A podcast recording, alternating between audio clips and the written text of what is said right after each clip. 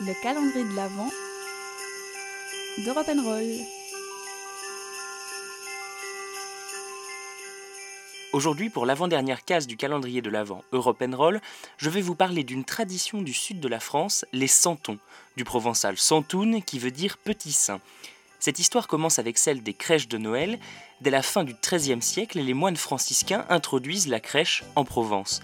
Au XVIIIe siècle, la Révolution interdit la messe de minuit et les crèches d'église.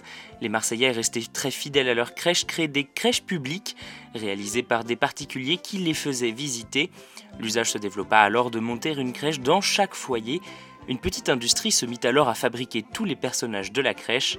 En 1798, Louis Laniel, qui vécut à Marseille de 1764 à 1822, conçut les premiers moules en plâtre pour fabriquer ses santons.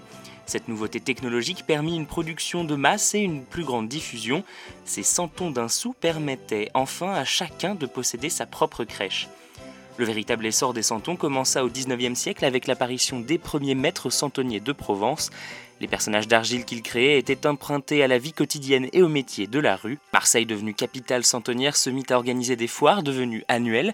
Parmi les principales étapes, on notera ainsi en 1803 la première foire de Noël aux santons et aux crèches.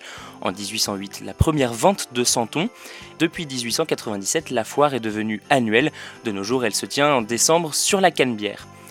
Alors chaque crèche de Santon est unique, on retrouve évidemment toujours les personnages de la Nativité, Marie, Joseph, Jésus et les rois mages, mais aussi, et c'est surtout comme ça qu'elle se distingue, les simples gens qui viennent directement de la Provence des 18e et 19e siècles, la femme à la lavande, la marchande de citron, la fileuse, la laitière, la marchande de fougasse entre autres pour les femmes, le tonnelier, le bourrelier, le gitan à la guitare, le marchand de marron, le vitrier ou le rémouleur pour les hommes. Enfin vous pourrez aussi retrouver le plus souvent Saint François d'Assise avec sa robe de bure en sa qualité de saint patron des centeniers.